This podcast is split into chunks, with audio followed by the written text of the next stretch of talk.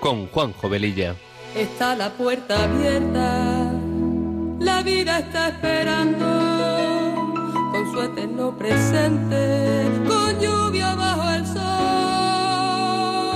Está la puerta abierta, juntemos nuestros sueños para vencer al miedo que nos empobreció. La vida es encontrarnos, para eso nacemos, porque el punto más alto es llegar al amor. Y no hay amor de uno, solo hay amor de todos. Y por ese motivo estamos hoy aquí.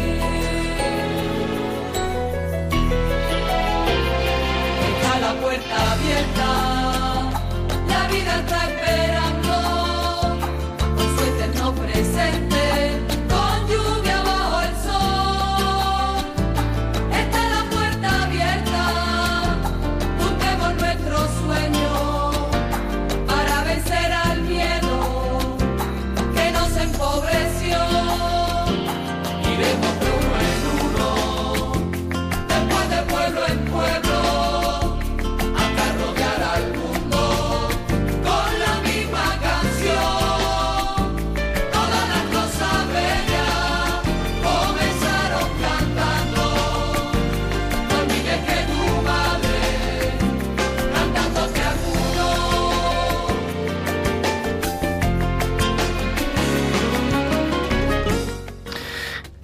Pues queridos amigos de Radio María, muy buenas tardes. Comenzamos este programa de Puerta Abierta que se emite los sábados de 3 a 4 de la tarde, hora peninsular, y de 2 a 3 en hora canaria, y con una frecuencia quincenal. Con estos buenos deseos nos ponemos en manos de nuestra Madre María y del Espíritu Santo, para que a través de esta emisora podamos llegar a muchas personas. Nuestra sintonía dice mucho que lo que este programa pretende ser, un espacio que sea una puerta abierta a temas actuales y acompañado de buena música, porque las canciones ponen palabras a aquello que sentimos y que no podemos o no sabemos expresar. Pasada la primera media hora del programa aproximadamente, abriremos nuestras líneas para charlar con vosotros. También recordaros que tenemos un correo electrónico para vuestros comentarios, puerta abierta arroba radiomaria.es. Y si queréis pedir una copia del programa, podéis llamar al teléfono de atención al oyente 91 822 8010 o bien entrar en la página web de Radio María y en la carpeta de podcast tenéis todos los espacios para poder descargarlos directamente. Y como dice nuestra sintonía, está la puerta abierta, la vida nos está esperando. Y sin más preámbulos, empezamos.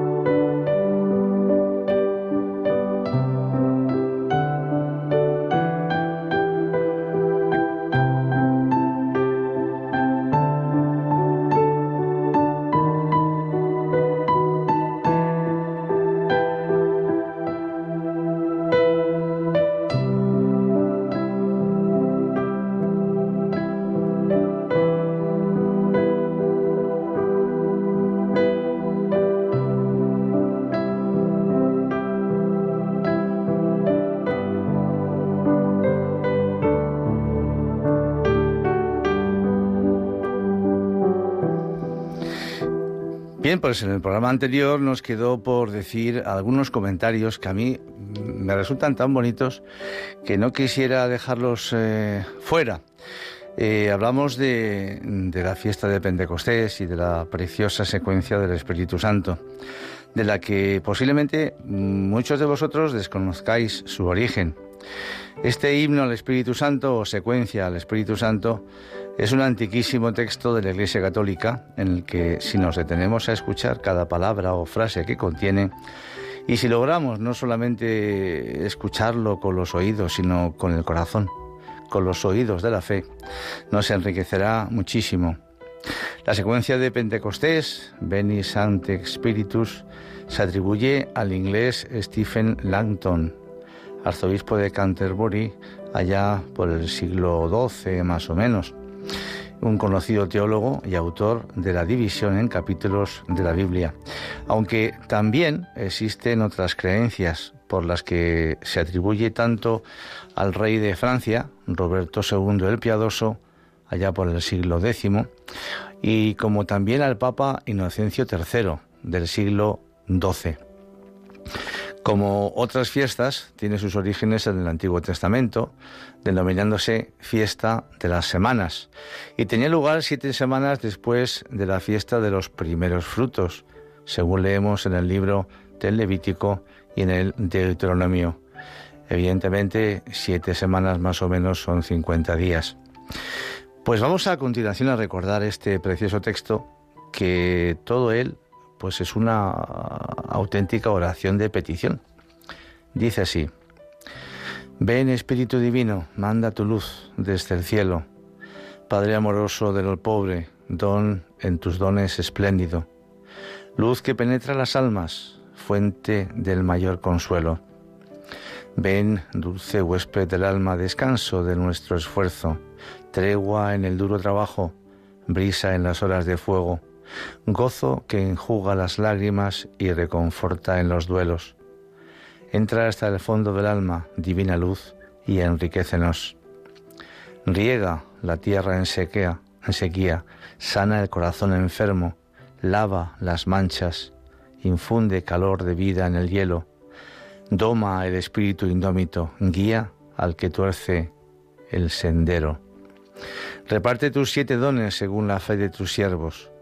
Por tu bondad y por tu gracia dale al esfuerzo su mérito.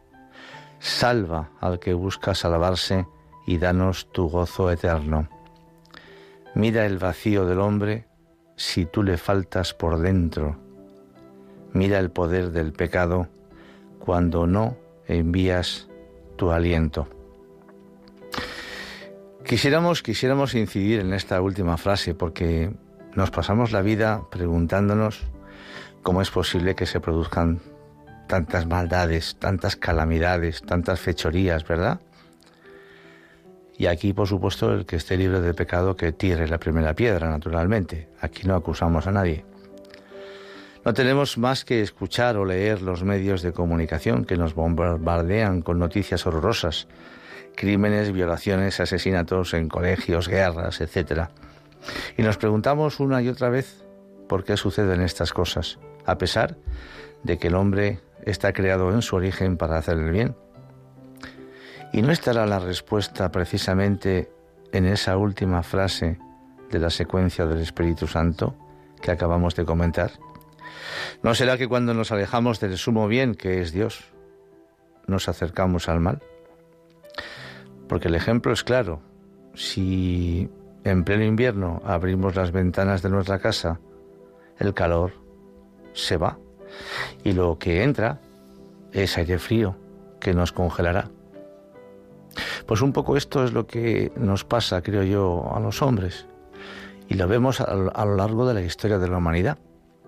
Ya desde tantos ejemplos que encontramos en la escritura relacionados con el pueblo de Israel porque no podemos olvidar que nosotros somos herederos de ese pueblo, ni tampoco que nuestro Señor Jesús era hebreo. Siempre nos quejamos de que a este mundo pues no se viene con un manual de instrucciones para ser feliz, para ser estar siempre contento, qué hacer en esta situación o en esta otra. A mí una vez hace ya bastantes años me dijeron que mi vida está escrita, está escrita en la Biblia. Quizás no con tantos pelos y señales como los que yo conozco, pero la esencia de mi vida está ahí, la mía y la de cualquiera de vosotros que me estáis escuchando. Y ese manual de instrucciones que es la Biblia, que en definitiva son experiencias, vivencias de muchas personas que han pasado por delante de nosotros, tantas veces al leerlas, al escucharlas, vemos que hay muchos puntos de encuentro entre ellos y nosotros. Hay, hay una lectura de la Biblia que, a mí me encanta. Está en el libro primero de Samuel, que fue un profeta y el último juez de Israel, y vivió por el año 1000 antes de Cristo aproximadamente. Fue en este libro, en su capítulo 8, cuando nos encontramos con enseñanzas importantísimas y es absolutamente actual. Cuenta el profeta Samuel que aquella época fue un tiempo en el que el pueblo de Israel vio grandes milagros, desde ser liberado de la opresión de Egipto hasta vencer en muchas batallas a sus enemigos vecinos, siempre con la ayuda de Dios. Y durante parte de ese tiempo, Israel fue conducido por este profeta y las cosas iban muy bien, porque Samuel era fiel a los mandatos de Dios. Pero le llegó la ancianidad y entonces los israelitas, sus paisanos, le pidieron que les buscase un rey, un presidente de gobierno, podríamos decir hoy, al igual que lo tenían el resto de pueblos cercanos. Samuel, apesadumbrado, habló con Dios y le trasladó las peticiones que sus paisanos le hacían. La respuesta de Yahvé fue contundente. Tu pueblo no te rechaza a ti, me rechaza a mí. Y entonces les advirtió de los inconvenientes de tener un rey y rechazar a Yahvé. El rey tomará a vuestros hijos y los destinará a sus carros y a sus caballos, y tendrán que correr delante de su carro. Les hará labrar sus campos, segar su cosecha, fabricar sus armas de guerra y los arreos de sus carros. Tomará a vuestras hijas para perfumistas, cocineras y panaderas. Tomará vuestros campos, vuestras viñas y vuestros mejores olivos y se los dará a sus servidores. Tomará el diezmo de vuestros cultivos y vuestras viñas para dárselo a todas esas personas que a él le siguen. Vuestros criados y vuestros mejores bueyes les harán trabajar para él y vosotros mismos seréis sus esclavos. Ese día os lamentaréis a causa del rey que os habéis elegido, pero entonces Yahvé no os responderá. Y Samuel se lo comunicó al pueblo, y a pesar de todo esto, el pueblo no quiso escucharle. Pues después de leer ese texto precioso, que cada uno saque sus propias conclusiones, pero no hay más ciego que el que no quiere ver la realidad de nuestra sociedad. Falta de valores, falta de ética, mentiras por doquier, la creencia general de que todo vale y el pensamiento en muchos casos de que después de nuestra muerte ya no habrá nada, que no habrá una resurrección o un mundo mejor, viviendo de esta manera en una absoluta falta de esperanza en el mañana. Y por todo ello nos puede suceder lo que decía San Pablo a los Corintios. Si los muertos no resucitan, comamos y bebamos, que mañana moriremos. Es como pensar que si nada tiene trascendencia, todo es jauja. Pues bien, pues dejando atrás Pentecostés, vamos a pasar a otro tema, un tema precioso. Hace unos días tuvimos el privilegio de asistir a las bodas de plata de unos buenos amigos, Carmen y Pedro. En la iglesia se encontraban sus seis hijos, uno de ellos, Raúl, fallecido de muerte súbita muy chiquitín. Y los demás también chicos y de diferentes edades, entre 21 el mayor, Fernando, y pasando por Eduardo, por Pedro, por Daniel y por Gabriel, de nueve añitos, el más pequeño. Y por supuesto, pues rodeados de familiares, amigos, etc. Ellos pertenecen a una, comunidad neocatecumenal y la iglesia estaba pues petada de gente. Hubo un momento muy emocionante que fue cuando recordaron a su hijo Raúl y en sus testimonios confirmaron que pudieron superar la tremenda pena que les supuso su pérdida gracias a Dios y a la Iglesia y que con el paso de los años y de tantos acontecimientos que la vida nos depara a todos, habían llegado a consolidar su amor. Yo pensaba, qué pena que estos eventos, estos testimonios, no salgan en, los medios de comunicación, porque estamos acostumbrados, evidentemente, a otras noticias al respecto, ¿verdad? Aunque, pues para eso está hoy aquí Radio María, para eso estamos hoy aquí nosotros. Pues bien, escribía el doctor barcelonés Enrique Romero Velasco en la revista Alfa y Omega, allá por el año 2003, que el amor no tiene calendario ni cuenta kilómetros. El amor cuando es amor se acrecienta con el tiempo más. Por tanto, si quiere Dios, moriremos de felicidad. Así decía una postal allá por los años 60 que un marido dedicaba a su mujer en el día de San Valentín. Explicaba cómo vivió el amor en el eterno matrimonio con su mujer a pesar de que la distancia entre el cielo y la tierra le separase. El amor existe y vive fructíferamente con independencia del calendario o el reloj. Afirmamos claramente que poco del amor que leemos puede decirse que lo es. La pasión amorosa, juvenil o senil, la pareja estable, la sentimental, el rehacer su vida, resolver una situación rota o angustiada y muchos etcéteras. Si todo ello queda englobado como amor, se nos desdibuja el amor intenso, profundo y eterno que nadie duda es el vivido en pareja con su común referencia espiritual, que para el cristiano siempre será Dios. Resulta curioso que su ineludible sentido de fidelidad absoluta es aceptado y obvio para toda pareja. Solo tenemos que imaginarnos que en la ceremonia nos dijeran, ¿quiere usted a fulanito o a fulanita en las alegrías y tristezas durante, por ejemplo, cuatro años, tres meses y diez días nada más?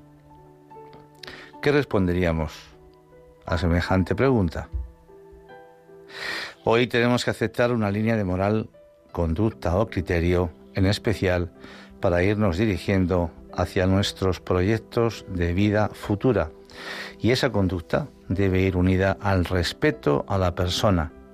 Y así, de forma sencilla, afirmamos y creemos que si Dios nos manda a amarnos, es como añadir y respetarnos, ya que nadie que ama es capaz de violencias, rencores, violaciones, etc.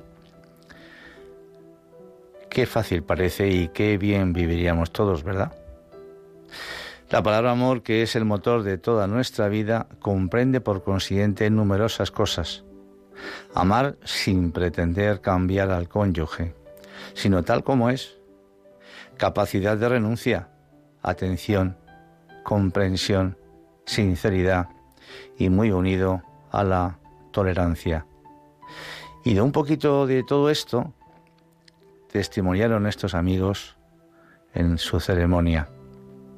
Cuidamos por tanto, cuidemos por tanto siempre el amor, sea conyugal o familiar o de amistad, con exquisito cuidado.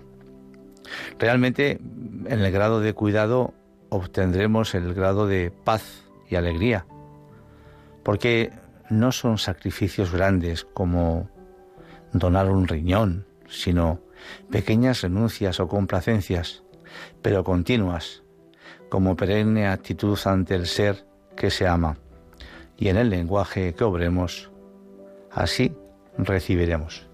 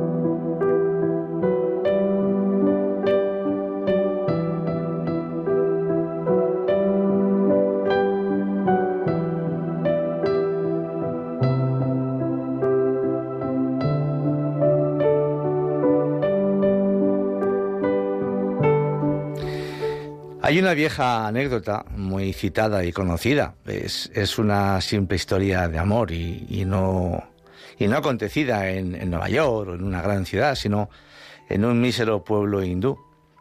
Era una pareja ya entradita en años, tan pobres que ella nunca iba a peluquerías y él andaba, andaba siempre pues con, con su cachimba en la boca, pero vacía.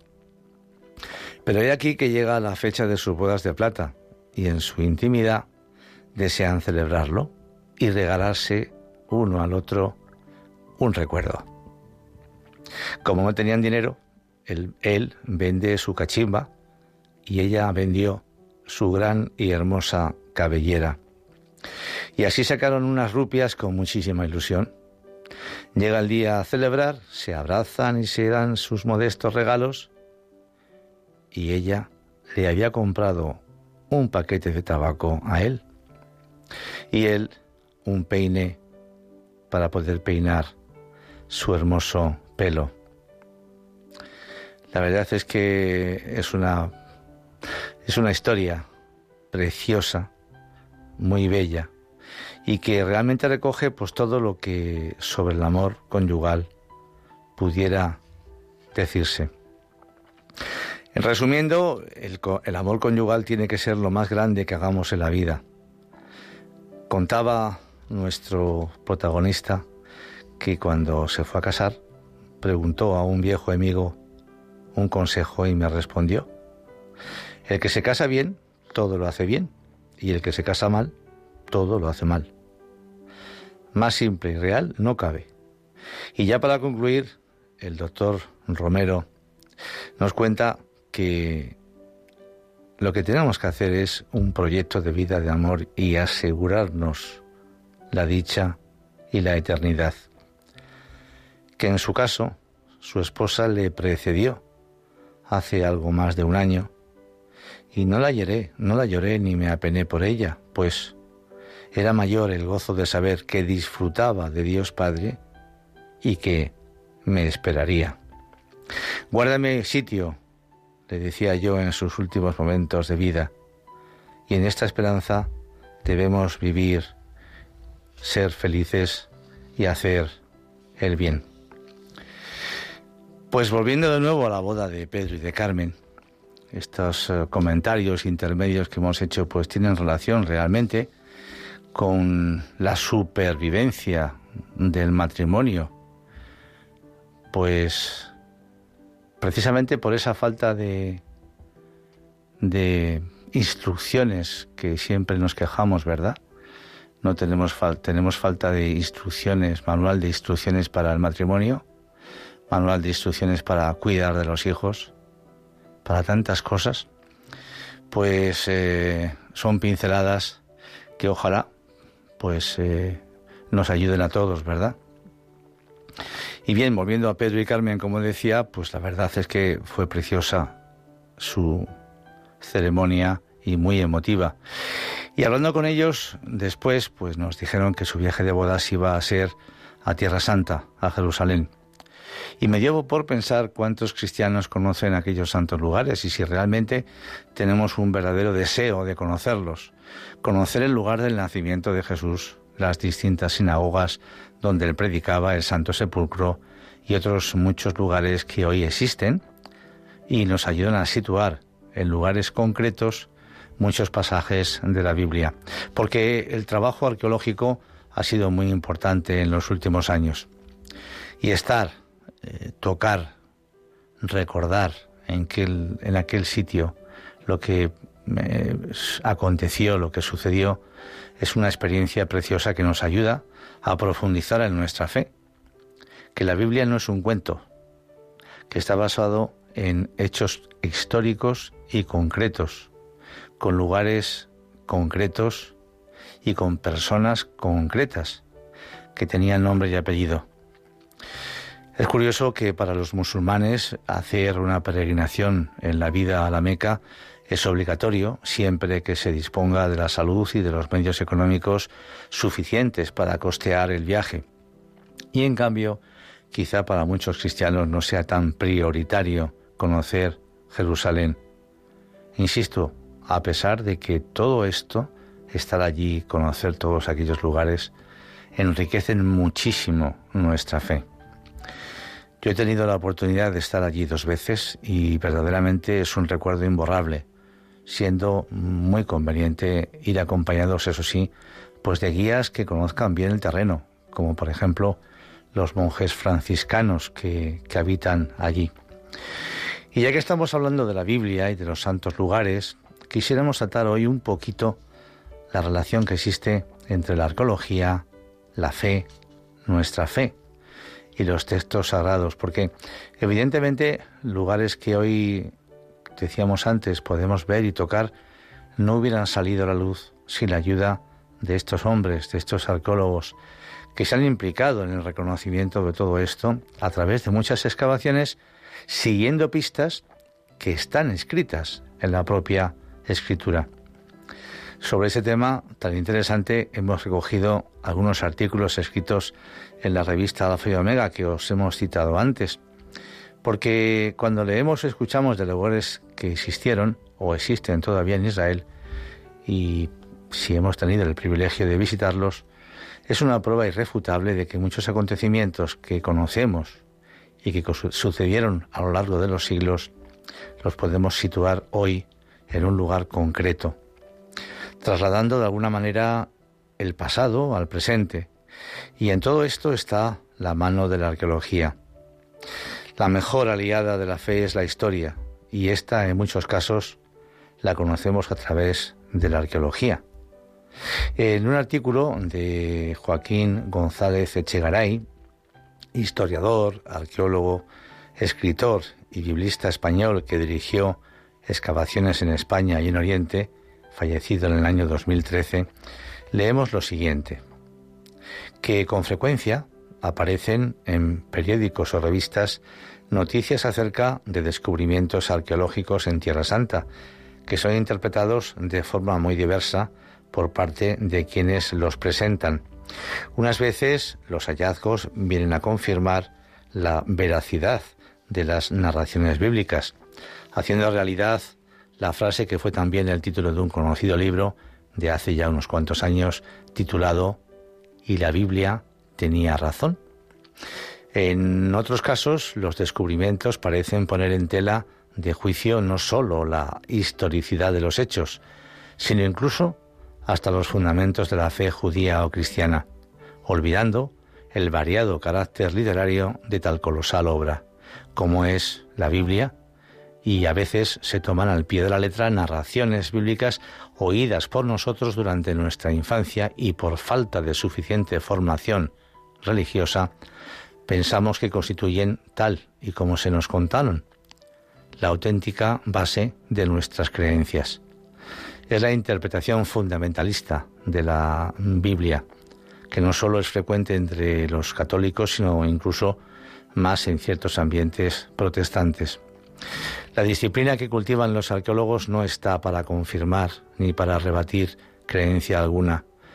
Y termina sus comentarios diciendo que la arqueología nos ofrece una reconstrucción del ambiente en el que pudo desarrollarse esa historia, la cual permitirá comprender el propio mensaje religioso contenido en ella.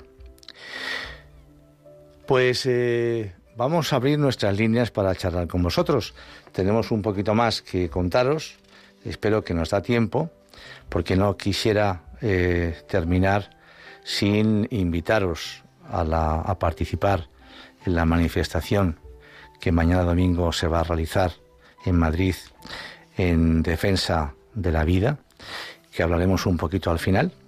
Y bueno, vamos a deciros nuestro teléfono 91 005 9419 91005 9419. Pues aquí estamos amigos para charlar con vosotros un poquito.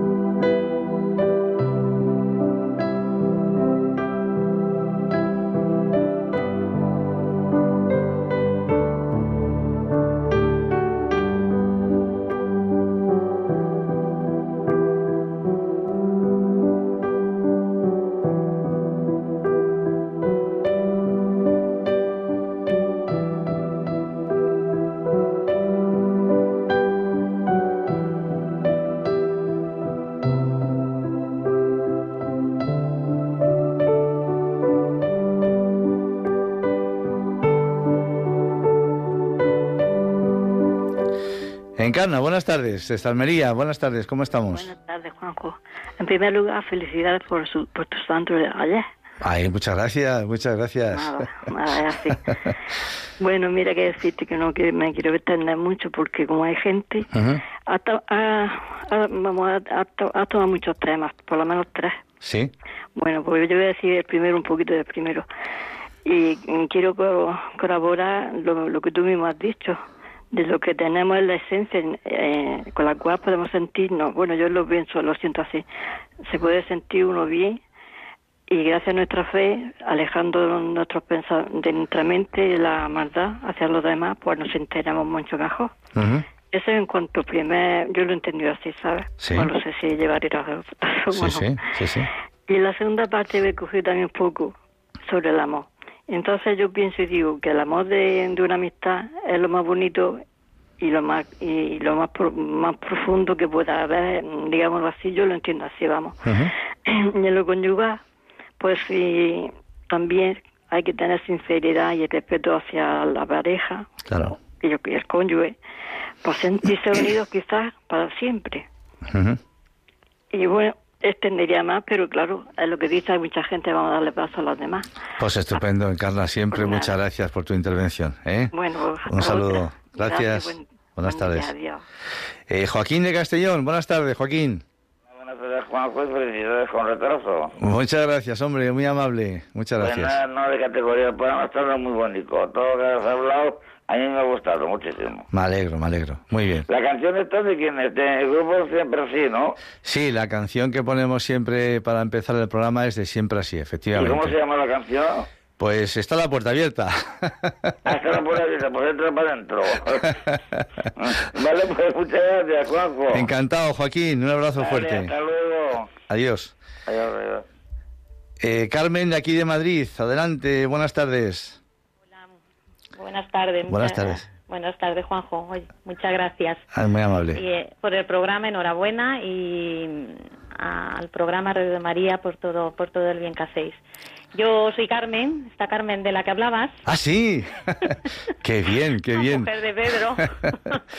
qué bien. Oye, he dicho alguna cosa, he dicho alguna cosa que no fuera verdad o no. No, toda, to- toda, toda la verdad, todo, todo lo que el Señor ha hecho, ha hecho en nuestras vidas. Pues estupendo. Y, y nada, te estaba, te estaba escuchando y digo, no soy muy, muy dada a llamar, eh, pero no, no podía dejar de hacerlo.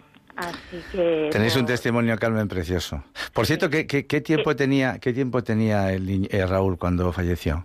Pues eh, le faltaba una semanita para cumplir los cuatro meses. Fíjate, fíjate. Sí. Pues, pues eso, pero yo haciendo eh, pues historia, ¿no? Y, y a lo que tú decías, digo que al final, em, pues eso, que, que, pues que Pedro y yo no somos nada, simplemente testimonio, ¿no? Testimonio de, de las maravillas que, que el Señor puede hacer en tu vida si te dejas que, que Él actúe, ¿no? Qué bonito. que, que él lo haga, porque porque esa es nuestra experiencia, ¿no? Con tus debilidades, con tus pero eh, confiar en el Señor, ¿no? Y y esto, ¿no? Porque pues este acontecimiento, ¿no? Que nos pasa a nosotros y, y- y- tantas historias, ¿no? De sufrimiento que, que hay, ¿no? Pues eh, te das cuenta que que, que pues que, que, que si el Señor está ahí, pues eh, la muerte da la vida, ¿no? Y, y nosotros así así lo, lo vivimos, ¿no? Eh, que el espíritu que has hablado, ¿no? Tanto al principio del programa también, ¿no? Eh, nosotros sentimos, es que es, es verdad, ¿no? Ese Espíritu Santo que nos, que nos decía que, que no, no nos podíamos quedar en esto, ¿no? En la muerte, que estábamos llamados a algo mucho más grande, ¿no? Eso es. que, que, que si no su muerte no tendría sentido, ¿no? Y, y, que, y, que, y que esta palabra de, de que hay en la Biblia que dice antes de que el seno de tu madre naciese yo ya te pensé, yo ya te engendré, ¿no? Pues eh, yo lo, lo vimos con nuestro hijo, ¿no? Él, él tuvo una misión que es, eh, pues eso, eh, con nosotros, ¿no? Con hacer, hacer nuestro matrimonio nuevo, ¿no? Marcar un antes y un después, ¿no? Y, y, vivir la fe de forma plena como, como el camino en el que estamos. Entonces, eh, eh, pues esto es, es verdad, ¿no? Es verdad. Es, es una alianza, yo siempre lo... No sé si me estoy enrollando mucho. No, no, perfecto, perfecto. Eh, eh, es una alianza, ¿no? Que nosotros, eh, tanto Pedro como yo, mm, eh, vemos que el Señor hizo con nosotros, ¿no? Con la muerte de nuestro hijo. Por eso eh, es posible ser feliz en el sufrimiento y, y- y todo es para bien, ¿no? Y, y, Carmen, eh, yo estoy convencido de que habrá, que habrá, que habrá, pues eso, muchas personas que nos estén escuchando, inclusive allende los mares, Mm. y que están pensando, pues, en un acontecimiento Mm. puede ser igual al que os ha sucedido a vosotros o diferente, Mm. pero en brevemente, en tres palabras, ¿qué mensaje le mandarías tú a esas personas que lo están pasando muy mal? Pues, el, pues el, el- yo para mí, eh, cuando ocurrió, eh, me resonaron y me han resonado durante, porque esto al final es un proceso, ¿no? Eh, durante todo ese tiempo estas, estas palabras, ¿no? Que, que yo eh, puedo decir que son verdad, ¿no? Que esperen en el Señor, que esperen en el Señor que acabarán alabándole. Qué bien, qué bonito. Que esperen en el Señor, que, que al final acabas alabándole, como, como fuimos testigos el otro día, ¿no? En las bodas de plata, es que fue un alabar al Señor, ¿no? Que el Pues Señor sí. es fiel, que el Señor es es fiel y que, y que es todopoderoso, ¿no? Y que, que todo tiene un sentido y que es para bien. Nosotros, como decía, hizo un matrimonio nuevo, eh, tenemos cinco hijos. ¿Quién, quién? Pues igual no hubiésemos tenido estos cinco hijos Claro, tan maravillosos. claro. Es que entonces nos, nos cambió, eh, pues eso, al final eh, renovó nuestra vocación al matrimonio, que es eh, pues caminar juntos, ¿no? Como tú decías cuando hablaba de este matrimonio mayor, ¿no? Caminar juntos hacia el Señor, ¿no? Eso es. Eh, en familia, en eh, pues todo esto y que esperen en Dios que acabarán que acabarán alabándolo y, y algún día en eso que, que, que hoy lo ven como un sufrimiento como un, un- un horrible darán gracias por ello a mí una persona eso me dijo bueno eh, eh, eh, cuando ocurrió no Sí. Mi propia suegra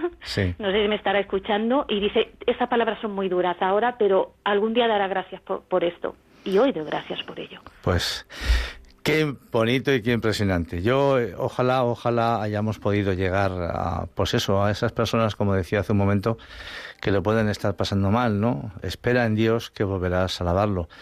También es una, es una, es un, es un salmo quiero recordar que está también en la Biblia, en ese manual de instrucciones tan maravilloso que Dios nos ha dejado y que, y que cuando nos encontramos tristes podemos acudir a Él, cuando estamos alegres podemos acudir a Él. En este caso, en este caso, podemos acudir a Él leyendo precisamente ese pasaje. Espera en Dios, espera en Dios que la muerte no tiene la última palabra nunca. La vida y la luz eterna están por encima de toda ella. Espera, espera. Pues Carmen, un placer tenerte aquí y, bueno, pues eh, ojalá, ojalá que tu testimonio haya podido ayudar. Con que haya ayudado simplemente a una persona, ya estamos contentos. Si son más, mejor todavía. Pues muchas gracias, Carmen, de verdad. Un abrazo muy fuerte para vosotros. muchas gracias a ti Juanjo y a todo Radio María un abrazo Gracias. Adiós, Carmen. Adiós.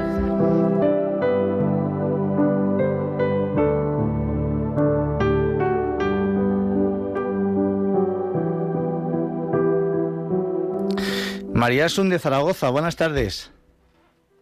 Le voy a dar una- un razonamiento para mí eh, demasiado simple quizás, ¿no? Pero cuando dicen que venimos sin, sin un manual de instrucciones, siempre pre- he pensado que no, porque tenemos el sentido común. Y entonces, eh, lo que pasa es que nos lanzamos a la vida un poco como, como cuando compramos un mueble en Ikea, ¿no? Primero lo montamos a lo bestia y cuando no funciona empezamos a pensar. Lloramos, y a veces lloramos. cogemos el manual. Pero claro que tenemos el manual. No nos pueden dar a todos un manual único. ¿Por qué? Porque somos únicos e irrepetibles. Exacto. Entonces, si todos fuésemos iguales, sería fácil. Porque Claro. tendríamos todos el manual E E4027 y funcionaba siempre. Claro. Pero como somos todos diferentes, no puede ser. ¿Pero qué nos ha dado Dios? El sentido común. Lo que pasa es que no lo usamos. Claro. Pero está ahí. Y ya después, cuando encuentras la fe, ahí ves que ese puzzle encaja pero que aun, aun cuando vas en búsqueda, claro que está. Lo que pasa es que, que el sentido común normalmente te lleva por el camino que no te lleva al deseo ni el placer. Pero es otra historia. Claro. que no tiene nada que ver con el hecho de que no lo tengamos. Y luego ya cuando vas encontrando la fe, eh, ves en la Biblia, ahí vas encontrando que, que, todo realmente te va encajando pieza a pieza. Pero mm, siempre me ha, me ha, parecido increíble cuando dicen, es que venimos sin, sin manual. Mentira. Dios no iba a hacer una cosa inacabada. Nos ha mandado en el manual, pero no lo usamos. Eso es otra historia. Fíjate, María, María eh, eh, yo, yo escuché hace no mucho eh, un comentario que decía que nuestra vida la vemos siempre, es como un tapiz. Nuestra vida es como un tapiz que alguien se está encargando de tapizar, ¿verdad? Y entonces siempre estamos viendo la parte fea de la construcción del tapiz, que están todos los hilos, enganchones y demás. Pero que si nos parásemos un poquito y le diésemos la vuelta a, esa, a ese tapiz, a esa construcción, veríamos la preciosidad de colorido, de trabajo que todo eso tiene, ¿verdad? Claro. Pues eso es, es, es, es, así. A veces decimos, jolly, es que nuestra vida es un desastre, que tal y de cual. Espera, espera, dale la vuelta, dale la vuelta. siempre, claro, cuando no se ajusta al deseo nuestro, pensamos como que Dios se ha equivocado, es que esto no lo ha hecho bien. Claro. Y sin embargo, cuando no se encaja, nos parece fantástico, haya acertado, ¿eh? Ah. En, ese momento ha hecho bingo. Pero es, es la apreciación que hacemos nosotros de que se ajuste o no al deseo, que ese es el problema cuando queremos mm, ponerlo todo en el sentido de, del deseo, del me gusta y del no me gusta. Y como estamos en una sociedad en la que parece que si no cumple tus expectativas y que te hace sentir bien, ya estás liado. Pues no, no es verdad. Es que no es que te sientas bien, es que las cosas están bien, aunque en ese momento tú no te sientas bien. Claro. Fíjate que lo decía Carmen hace un momentito, que, que, que de un acontecimiento tan fuerte como fue perder a su hijo, pues que, bueno, pues podían haberse quedado con, sin la intención más de, de, procrear, porque, pues porque eh, es que es el, el, dolor que, sobre todo en este caso, una madre tiene que sentir, tiene que ser horroroso. Pues, pues Dios hace todo nuevo y de ahí pues nacieron pues pues seis hijos más, o sea, maravilloso, ¿no? Y tantas otras cosas, tantas otras cosas, por supuesto. Ella ha tenido la suerte, o sea, su hijo tuvo la suerte de tener a su madre, pero ya los que se nos muere la madre cuando somos tan pequeñitos que no llegamos casi al año. Y sin embargo, no podemos decir que sea un error de Dios. Exacto. Porque es que además mi madre se murió en su momento, no en el mío, y el mío no era aquel, está clarísimo pero, pero queremos forzar la historia, forzar la vida. Eh, es lo mismo, mm, ahora nos volcamos, claro que sí que sería el ideal que todos encontrásemos la pareja de la vida, pero no mucha gente encuentra esa pareja de la vida, pero sin embargo está cubriendo otras misiones muy importantes también. Ya lo creo. El, el querer hacer eh, que todos entremos en un mismo molde es lo que nos crea a veces el problema de que como estamos equivocados en la vida que estamos haciendo, y no es cierto no estamos equivocados, lo que pasa es que no, no existe un solo carril ni un estándar. Eh, mm, mm, eh, mm, María Asun, vente conmigo a hacer el programa, por favor. Cuando tengas un hueco, un sábado de 3 a 4, te vienes por aquí.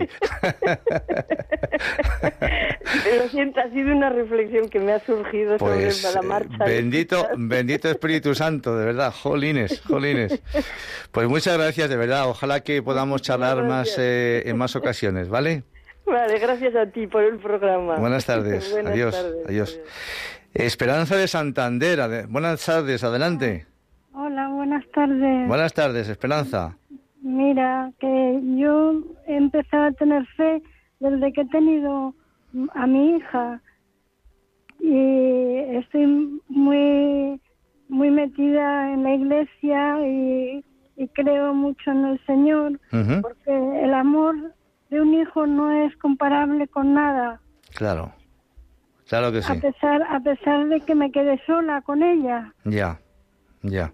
Pero bueno, no, el sufrimiento no, no ha sido mm, nada, nada desagradable porque eh, la hija lo ha suplido todo y el Señor me ha dado las fuerzas día a día y la iglesia para poder soportar el, pues la soledad con, con una hija sola, ¿no? Pero ha sido muy alentador también, porque ya te digo que el amor de una hija no es egoísmo, no es es paciencia y, y, y bueno. Pues mira, es un, es, es un poquito, es un poquito lo que también ha estado comentando Carmen esta tarde, efectivamente. La fuerza de la fe y la fuer- esa fuerza es la que Mm. en los momentos difíciles nos puede eh, pues dejar de, de tambalear, ¿verdad? Porque cuando Sí. sucede un acontecimiento tan grave como los que estamos aquí relatando y muchísimos más que podríamos aquí estarnos hasta mañana contando, pues obviamente, eh, Sí. como se suele decir, los palos del sombrajo se nos mueven o se nos casi se nos llegan a caer. Y es el Señor el que está ahí siempre actuando y sí. sosteniéndonos, siempre y cuando nosotros nos dejemos ser sostenidos por Él. Pues, Claro, eh, pues. Esperanza, también mucho ánimo y muchas gracias, por tu intervención. Buenas tardes. Eh, tenemos a Carmen de Castellón. Adelante, Carmen. Buenas tardes. Buena- Mm, buenas tardes. por el programa, ¿eh? Muy amable, gracias. llamado alguna vez. Bueno, pues yo decir que esta mañana pues estaba muy desanimada, estaba paseando por, por Castellón y había pasado un poco mala noche y estaba desanimada.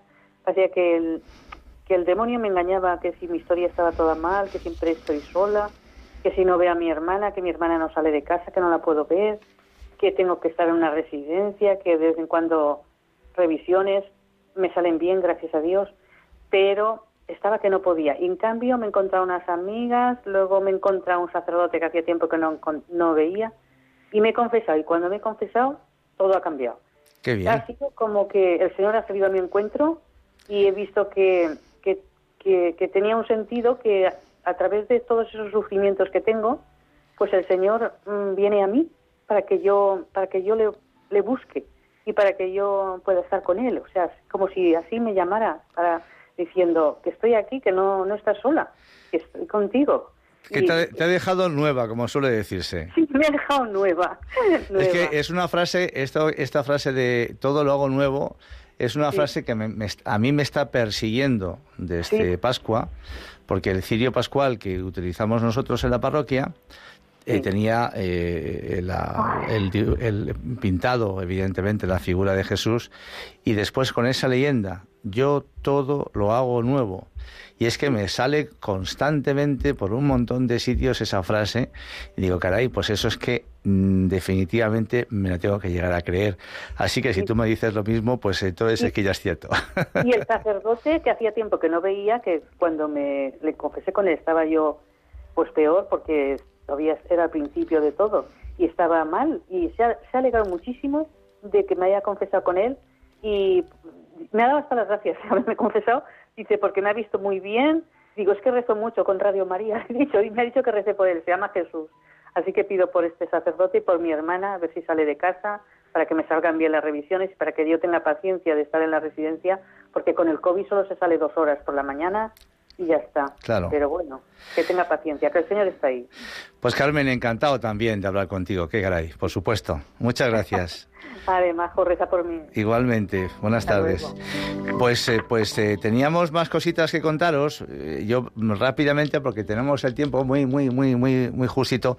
Pues eso, teníamos una, una pequeña charla de, del profesor Carvajosa, que bueno, pues que es un experto en, en en, todos estos temas, catedrático del Antiguo Testamento de la Universidad de San Damaso en Madrid, director de estudios bíblicos y nos habla un poco, pues eso, de los de los estudios y de las eh, de lo que supone la arqueología, etcétera, ¿no? Eh, lugares que pues que eh, son impresionantes, que se han podido descubrir. A, pues a pesar de estar pues muy bajo el, el suelo, en el subsuelo, ¿verdad? Con, con, trabajos muy arduos, naturalmente. Hablaba de la famosa piscina de Bethesda, que es un lugar que en el que, bueno, he tenido el privilegio de estar y es que es impresionante, es impresionante. Verdaderamente, a los que yo os animo desde aquí, a los que no conozcáis Tierra Santa, que pues en vez de decir, pues este año nos vamos a ir de vacaciones, el que pueda, pues qué sé yo, pues un mes a la playa, que podáis decir, ¿y por qué no vamos a, a conocer Jerusalén? que verdaderamente es una maravilla, porque sales, sales nuevo. Y, bueno, pues eh, ya para, para, terminar, recordaros la, la importante manifestación que se celebrará mañana domingo en Madrid, en defensa de la vida y de la verdad.